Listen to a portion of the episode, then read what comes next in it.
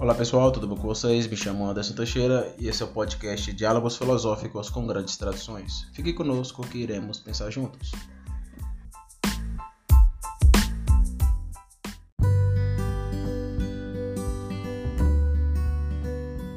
Pois bem, pessoal, chegamos em mais um episódio e hoje nós vamos falar justamente do segundo mandamento da filosofia quadrante. Entenda que mandamento bem no sentido é, bíblico mesmo, mandamentos, só que são mandamentos ontológicos. Mandamentos ontológicos a partir do Mário, do Doive e do Aristóteles, que são a síntese desses três filósofos que me influenciam. Esses três filósofos, eu sempre brinco, né, que eu estou levando eles a ter os pés da tradição hebraica, porque antes de falar dos dez mandamentos da filosofia quadrante, eu tenho que falar justamente dos 12 vetores idéticos de ordem e desordem, ordem criacional e desordem quedal. Nada novo aqui, estou assumindo como bom cristão de tradição protestante o motivo básico criação, queda e redenção. Só que como bom é, Mário Ferreiriano, assumo a antinomia natural da cosmovisão cristã, criação, queda e redenção. Por quê? Porque a redenção não é dado, o que é dado é a criação e a queda. Isso são dados da realidade. Veja que eu já estou assumindo o primeiro mandamento da filosofia quadrante, quando eu digo que a redenção não é dado, mas ela pode possuir aptidão para existir. É, eu não estou é, tirando a redenção da realidade, muito pelo contrário. Se ela possui aptidão para existir, consequentemente, ela é, é um, um, sempre um, um a posteriori. Então não é porque eu digo que a redenção não é dado que ela não reverbera sobre a realidade, ela reverbera. Por quê? Porque existe a igreja. Veja que a filosofia quadrante já é uma filosofia quadrante que começa a adentrar a eclesiologia. É a filosofia que pensa a comunidade, pensa a igreja. Porque a redenção acontece por meio de Cristo e essa igreja cristológica, hum, aqui já vem o quadrilátero projetivacional, né? Proclama, proclama por meio da letra a, a carne, que a letra dá testemunho. Então isso é extraordinário. Então veja que Aqui vem um lado, meu lado caipiriano, né? a influência caipiriana. A esfera de soberania é uma esfera de soberania especial porque o Estado, é, os negócios ou o mercado, o sistema capitalista, né? E qualquer esfera na sociedade, ela não tem essa vertente que a igreja tem de mostrar, de trazer para a realidade a redenção. Então veja o papel importantíssimo é, da igreja na filosofia quadrante. Então isso é importantíssimo. Além de ser uma filosofia que olha para a realidade, é uma filosofia que tem esse respaldo aí na cosmovisão criação, que é de redenção. Então, repetindo, a redenção é sempre uma, um a posteriori que acontece no coração, onde a igreja proclamadora proclama a redenção para alcançar antropologias humanas. Isso é extraordinário. Então, não é que a redenção não exista, ela existe. Porém, ela não é um dado, ela possui aptidão para existir. Ela possui aptidão para existir, eu posso muito bem percebê-la como dado, mas um dado sempre a posteriori. Então, é natural falar da criação e da queda, já é natural. Mas não é natural falar da redenção no sentido que se dá a criação e a queda. Por quê? Porque falar de redenção é falar de justificação, de novo nascimento. Porque a redenção é redenção no eu, não na realidade. Quando Deus resolve redimir a realidade cultural, ele precisa redimir o eu. Então toda a redenção do mundo cultural é redenção primeiro no eu. Por quê? Quem faz cultura é o ser humano, não é, não existe uma cultura sem o ser humano. Então é uma filosofia bem interessante, a filosofia quadrante, que não negligencia a comunidade, a igreja. Isso é importantíssimo. E eu sou alguém que estou dentro de uma igreja local, é, servindo a Cristo dentro de uma igreja local, crescendo junto com os irmãos. Isso é importantíssimo. Então é uma filosofia quadrante que tem uma pegada eclesiológica muito intensa, muito intensa. Nos meus próximos livros é, sobre o assunto né, da metafísica, eu vou deixar isso claro. Como é, é impossível eu lidar com, com essa filosofia sem a igreja. Não tem como. Simplesmente impossível para mim. Então, tudo que é dado se dá é, se antecipando na possuição da aptidão para existir. Então, tudo que é dado é uma aptidão para existir. Então, veja que é impossível assumir o é. O que é o é? Tudo que é dado em regulação. Possui, possuições. A primeira possuição da realidade ontológica é justamente a aptidão para existir. Então tudo possui uma aptidão para existir em escolhimento. Por quê? Porque a realidade ela está aí escolhendo existir, porém não de modo é, autônomo, mas sempre numa paixão, no sofrer. Então, que efeito sofre passivamente a realidade? Ela, ela sofre a partir do primeiro botão imóvel, é, existência, então a realidade existe em escolhimento. Quando eu digo que a realidade ela possui aptidão para existir em escolhimento, ela está escolhendo existir, porém o existir passivo. Por quê? Porque ela sempre nesse jogar de aptidão para existir, ela está sempre escolhendo passivamente existir. Mas Anderson, isso é uma contradição de termo. Escolher é autonomia, escolher é eu querer. Não, nem sempre. Nem sempre. Você sabe que você vai escolher pensar daqui 30 segundos? Não sabe. Simplesmente impossível. Então, é... o único que é autônomo, senhor de si, e que sempre escolhe de modo ativo, nunca passivo, é Deus. Mas nós, seres humanos, escolhemos sempre de forma passiva, porque há sempre uma ação de de outro, né? E esse outro é o ato puro, é o Deus triuno, é o Deus todo-poderoso. Nós estamos ativos na paixão. É claro que é, temos que lidar com a ação de modo relativo aqui na realidade temporal. Temos que lidar. Por causa da autonomia do ser humano, nós, por exemplo, agimos sobre os inanimados. Eu posso muito bem pegar uma pedra e quebrá-la porque eu quero. Isso é uma ação sobre a pedra. E essa ação que estou agindo sobre a pedra só o é por causa da paixão.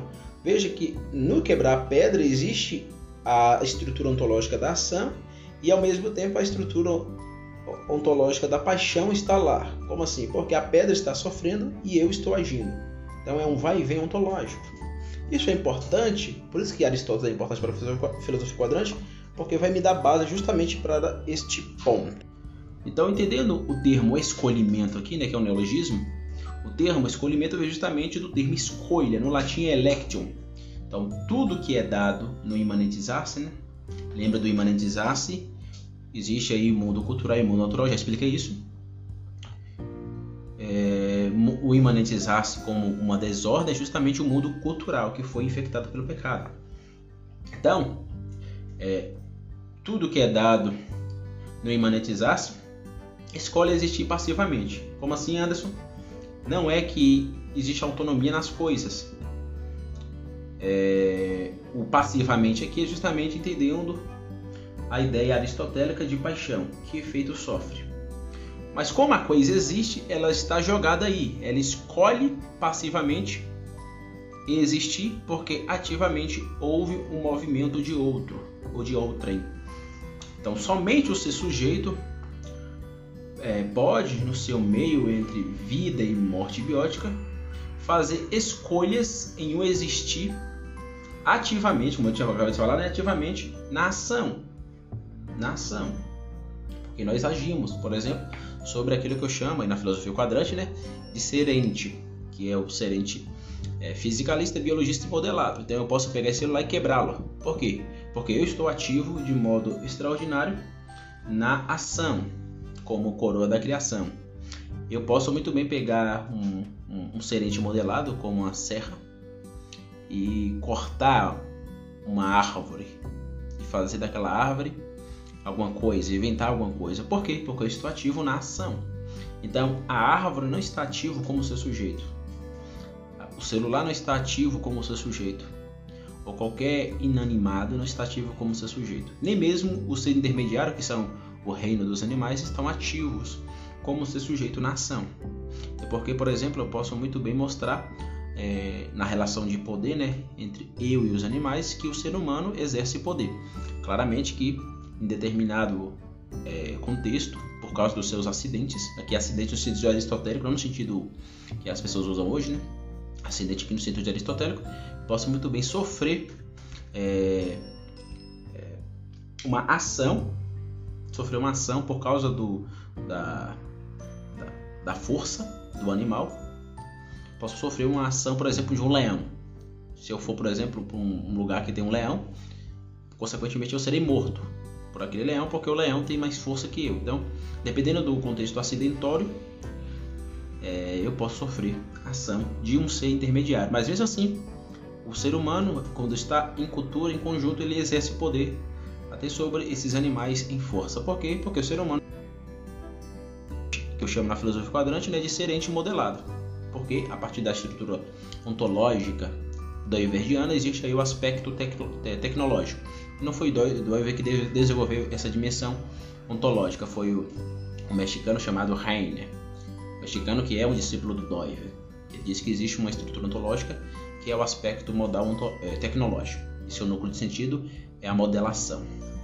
Então, entendendo isso, eu posso muito bem, é, mesmo sabendo que o animal é mais forte que eu, eu posso pegar uma arma, criar uma arma e matá-lo. Eu faço isso ativo na dimensão lógica, sabendo que estou matando racionalmente. O animal não sabe que está me matando racionalmente.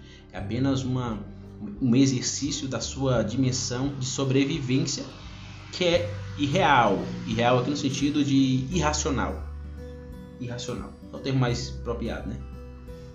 Mas eles não estão ativos realmente na dimensão lógica. é sempre passivo. Então, é, quando a gente olha para o mundo, o mundo é um vir em aptidão, um vir a ser em aptidão para existir o tempo todo está escolhendo existir. Por quê? Porque Deus a priori deu um primeiro movimento.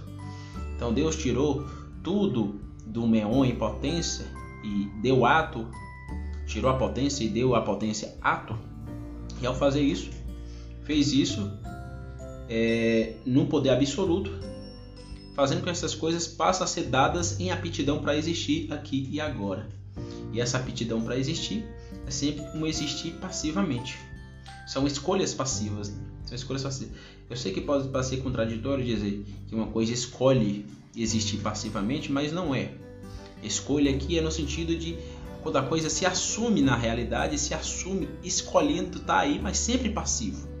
Por exemplo, eu não tive a escolha ativa na ação, sempre na paixão, de nascer. Mas eu escolhi nascer passivamente numa paixão, porque eu sofri. Que efeito sofre, né, de Aristóteles? Eu sofri a ação do meu pai e da minha mãe, eles se relacionaram. Se relacionaram e gerou a minha pessoa. E no dia 13 de novembro de 94, eu nasci. Só que eu escolhi nascer? Não, mas mesmo assim eu, eu escolhi estar aqui passivamente nesse movimento vindo de outro. Então é um movimento bem extraordinário. Então, eu sei que pode parecer contraditório, mas não é. Eu estou entendendo o termo escolha aqui não no sentido meramente ordinário, né? É um sentido bem filosófico mesmo, o termo escolha aqui. Por isso que eu uso o neologismo escolhimento. Então, é, eu falei aqui meu livro, eu falo justamente desse tema. É, eu digo o seguinte: tudo que passivamente escolhe ter aptidão para existir sempre depende de outro ultimacional. Primeiro princípio quadrante, que ou seja, que é o Deus Trino. Né? Sem nenhuma passividade. Ou seja, repetindo, tudo que passivamente escolhe ter aptidão para existir sempre depende de um outro ultimacional sem nenhuma passividade. É, pitagoricamente, relação agnóia pré-teórica, consequentemente, também é aristotelicamente possuidor de repletas qualidades e que, divergenamente, se movimenta no terceiro princípio quadrante. Esse é o segundo mandamento ontológico quadrante. Escolhas de aptidões existidos. O escolhimento. Então, veja que eu estou fazendo aqui uma síntese entre Dó e Aristóteles. Né? Tá explícito aqui.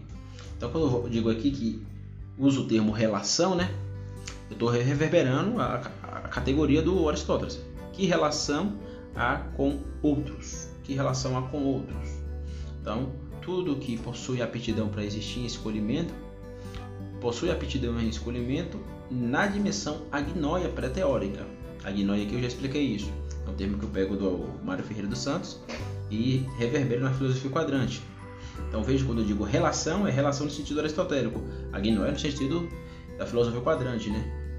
Que é justamente a ideia de que tudo está dado naquilo que Dói vai chamar de pré-teórico, que eu chamo de agnoiológico.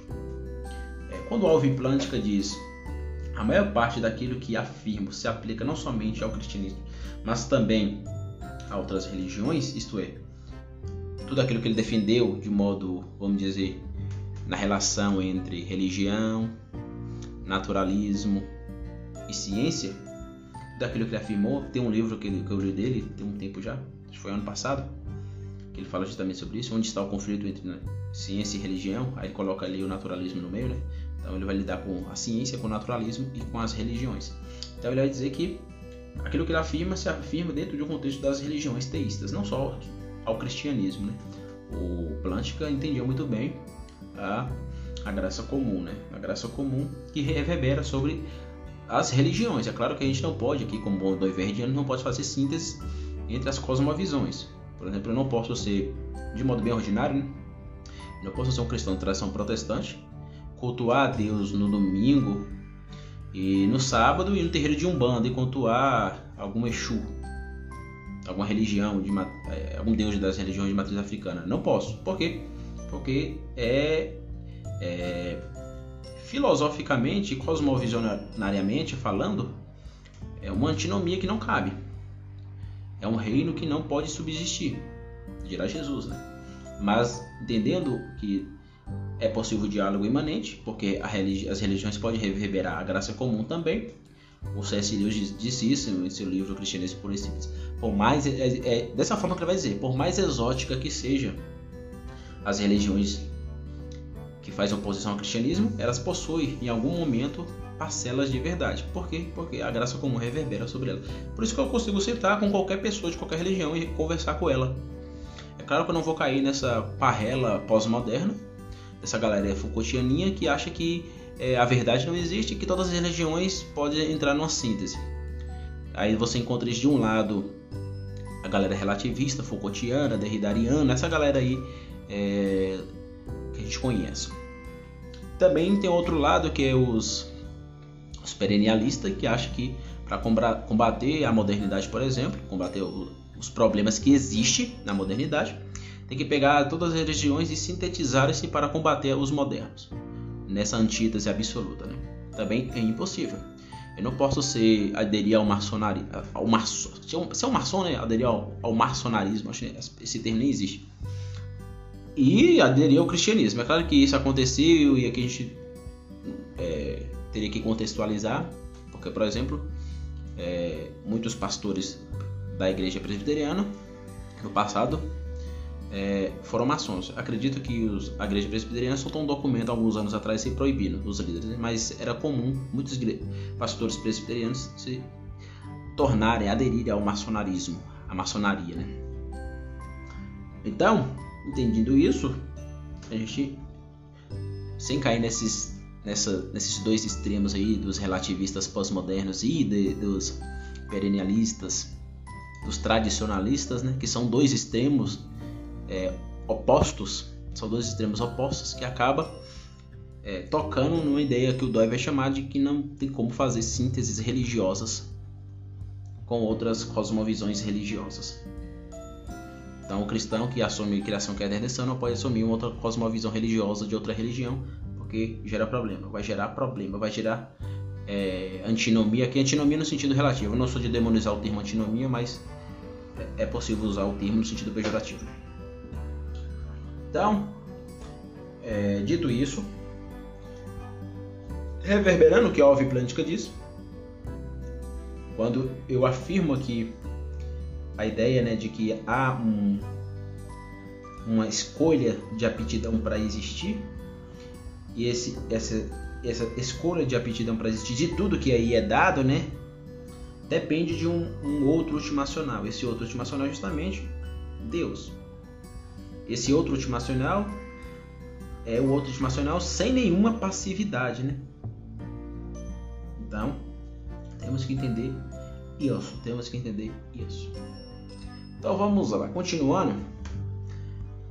tudo possui aptidão para existir em escolhimento. Quais são aí, para usar aqui que eu uso o termo do, do né, as estruturas qualificantes puxantes ou qualificantes fundantes, que eu reverbero só nos puxantes, né? Quais são as estruturas puxantes do segundo mandamento da filosofia quadrante? É justamente a relação, a qualidade e o que eu chamo aqui, eu batizei de cinematismo.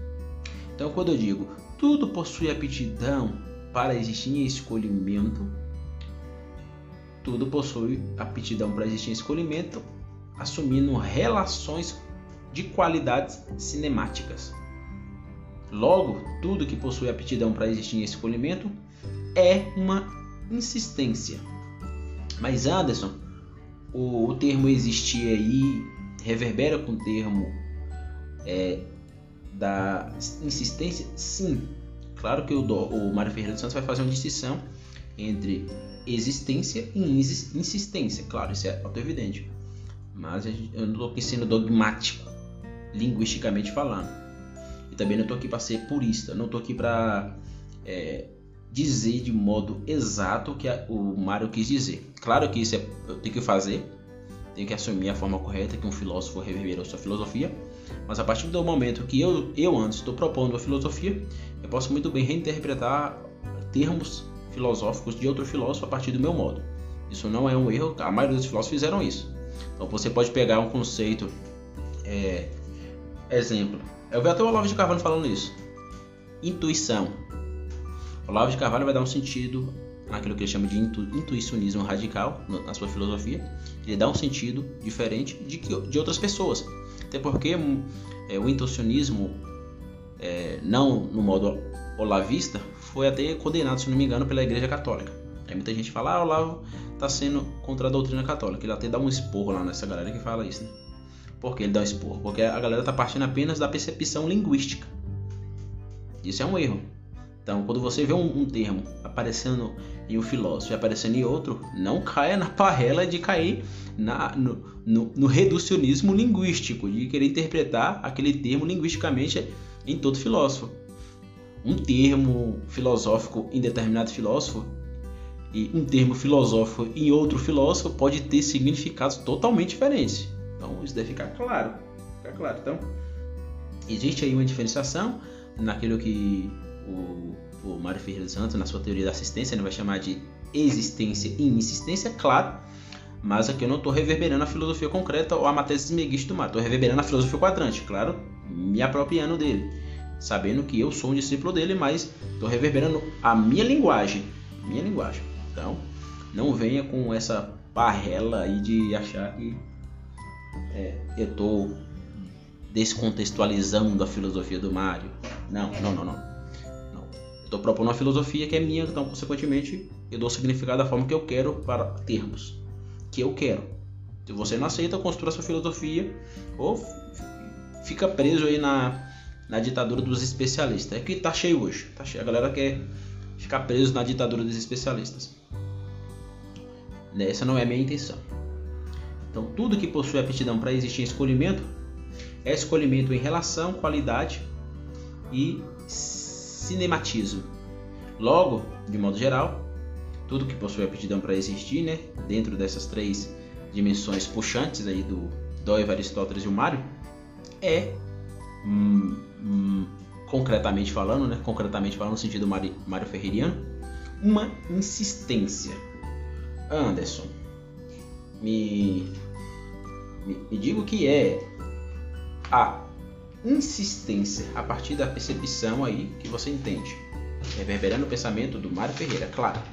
Então, insistência aqui é aquilo que é obstinado. Isso é fato. Então, a vez de que a realidade ela é obstinada dentro dessa primeira possuição que é a aptidão para existir. E tudo que é dado em regulação com assistência prefixada e determinada no plano macro possui uma extensidade e intensidade Consequentemente, na primeira possuição, no pão no macro, tudo possui também uma aptidão para existir escolhimento, numa obstinação, ou seja, numa insistência, ela insiste em ter aptidão para existir, também numa intensidade e extensidade. Vou contextualizar. Por exemplo, quando eu digo que a redenção não é dada, lá no motivo básico de criação que é a redenção. A redenção, ela pode, numa posteriori, como eu tinha dito, né, possuir aptidão para existir, só que essa possuição de aptidão para existir em escolhimento é ela possui uma intensidade, possui uma intensidade, mas ela deve partir da intensidade. Por quê? Porque a redenção é no coração do eu e do outro. Então, quando a gente olha para a igreja, a, igreja de modo geral, a igreja mística aqui, não estou lidando necessariamente com o protestantismo ou com o catolicismo, a igreja mística de Jesus na história da igreja de modo geral, né? Todas as pessoas que foram transformadas por Cristo é, foi a redenção possuindo aptidão para existir de modo escolhi, no escolhimento, né? no coração daquelas pessoas. Mas esse escolhimento não foi um escolhimento de ação, foi um escolhimento de afetação. Eu fui afetado numa intensidade para dentro. Então é uma insistência, é uma obstinação que acontece no eu. Isso reverbera na realidade, por isso que é filosófico. É uma insistência no eu. Então o Espírito Santo, de modo obstinado, numa, numa invasão amorosa, como eu sempre digo, né? foi obstinado numa insistência dentro de uma intensidade, tendendo para dentro, entendendo para dentro aqui no sentido da N chamado, o coração, houve essa possuição de aptidão para existir na redenção. Então veja que eu, eu poderia pegar essa ideia daqui do, da aptidão para existir, né? E aplicar em vários fatores aí da realidade. Eu apliquei consequentemente aqui. Então eu apliquei é, no contexto aqui da cosmologia cristã, mas eu poderia aplicar em várias outras facetas. Né? Então isso eu farei futuramente. É aquilo que eu tinha dito, né? O filósofo ele tem que sair da agnoia, construir o seu império filosófico, vamos dizer assim, mas ele não pode ficar lá no no, no panteão obstinado da abstração sem descer para cá. Temos que descer para a agnoia para o senso comum e aplicar seu sistema filosófico às coisas ordinárias. Isso tem que acontecer. Acredito que os filósofos eles constroem seus sistemas e esquecem de fazer isso. Muitos fazem isso. Constrói seu sistema de filosofia e esquece de descer. Descer para a vida ordinária. Então esse exemplo que eu dei aqui da aptidão para existir em escolhimento reverberando a redenção já é uma espécie de aplicação né, que eu dei. Então dito isso, é, substância. A substância, né, que dirá Aristóteles, é substância a partir de várias subestruturas. Subestruturas. Então, a relação, a relação é uma subestrutura, vamos dizer assim, da substância. Não tem como falar da relação sem assumir o a priori da substância. Por isso que a substância, substância é o que é, né? É o primeiro é a primeira estrutura ontológica do Aristóteles. Temos que lidar com a substância. Consequentemente, lidando com a substância, lidamos com a relação e com a qualidade.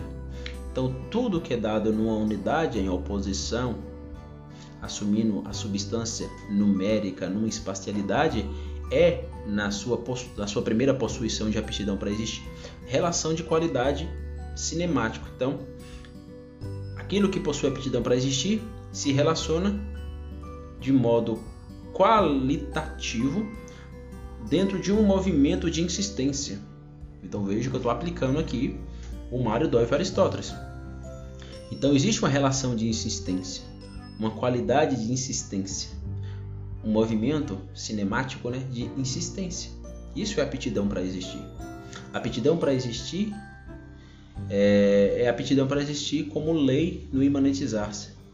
Tudo no PAN que é dado possui aptidão para existir aqui agora no escolhimento, né? Então, escolhimento sempre passivo, repetindo, escolhimento sempre passivo para existir no jogar-se paixão. Então, o único que não lida com o escolhimento passivo, mas sempre ativo, porque é onipotente é Deus. Em Deus não existe nenhuma passividade, Deus é sempre é, atividade. Deus é sempre ação. Então é isso. Lidar com a realidade é assumir que ela, além de possuir os outros mandamentos que eu vou falar nos próximos episódios, ela começa na sua primeira possuição. Então observe que são oito possuições. A primeira é essa: tudo possui aptidão para existir em escolhimento, assumindo aí de modo puxante, né, num, numa síntese do Mário do Dói Aristóteles, assumindo a estrutura, essas estruturas ontológicas desses três grandes filósofos maravilhosos, é justamente assumir a relação, a qualidade e o que eu chamo de cinematismo, numa insistência. Insistência aqui no sentido Mário Ferreriano. Aqui no sentido Mário Ferreriano. Então é isso. Esse é o segundo mandamento. Quando eu olho para a realidade, eu, Anderson, olho para a realidade assumindo que tudo é dado em regulação, consequentemente, numa antecipação, tudo possui aptidão para existir. E quando eu digo tudo possui aptidão para existir em escolhimento, há uma retrocipação no dado. Então vejo que há um dançar e, e, e entendendo a trindade aqui, há um dançar aí das, dos mandamentos. Eu não posso falar da aptidão para existir, da primeira possuição, sem o dado em regulação. Consequentemente, eu não posso falar do que é dado em regulação sem a aptidão para existir em antecipação. Então, o conceito do Dove de retrocipação e antecipação é importante. Eu acredito que é mais importante do que a própria síntese que eu faço do, dos três filósofos, né? do Dove, do Aristóteles e do Mário Ferreira dos Santos. É mais importante por quê? Porque eu posso, por exemplo, usar essa ideia de retrocipação e antecipação nas próprias ontologias do Mário e do Aristóteles. Porque em Dove já, já fez isso, né? Dove e os seus discípulos, que são vários. Existem vários discípulos doiverdianos no contexto aí reformado. Né? Acredito que Dove deve ser popularizado para os não cristãos. Seria importante filósofos não cristãos, ou gente que pensa filosofia, né? professor de filosofia, doutores em filosofia, por exemplo, que tem a capacidade de abstrair um pensamento de determinado filósofo, né? que não são filósofos, deve ficar claro. Quando eu estudo, se eu passar 15, 16, 30 anos, 40 anos estudando pensamento de Kant, isso não faz de mim um filósofo. Mas eu, eu não vejo isso como algo ruim. Então tem que ter um lugar para os especialistas, isso é importante. A questão é ficar preso na ditadura dos especialistas, não deixar os, os, os surgir novos filósofos, não deixar que a realidade é, seja parteira de nossos filósofos. Né? Isso, isso eu sou totalmente contra, mas eu não caio aí na, na ideia de demonizar especialistas em filosofia, até porque eles têm um papel importantíssimo, pelo menos para mim. Pelo menos para mim, na, meu, na minha caminhada, no começo da minha caminhada filosófica, eu precisei muito dos especialistas, dos livros que eles escreveram, para me entender muitos filósofos. Então eu não sou de demonizá-los, mas também não sou de divinizá-los. É a justa medida, é Aristóteles na via. Então é isso. Relação, qualidade e cinematismo. Observe que o termo aqui relação ele reverbera tanto na filosofia ontológica do Mário quanto do Doiver. Eu poderia falar sobre isso. Poderia, mas não vou. Qualidade é Aristóteles né, e o cinemático no Doiver, que é justamente a ideia do movimento. Né? Então, esse é o segundo mandamento da filosofia quadrante. É a primeira possuição ontológica. E por que isso acontece? Porque tudo possui aptidão para existir em escolhimento. Porque o transcendente, o eu sou de Êxodo capítulo 3, transcendentizou-se. É por causa dele que tudo possui aptidão para existir em escolhimento. Ele é o nosso Senhor e Salvador. É dele e por ele, e nada fora dele. Isto é, é o reino da Cristologia. Meu muito obrigado. Até a próxima. Tchau, tchau. Bye.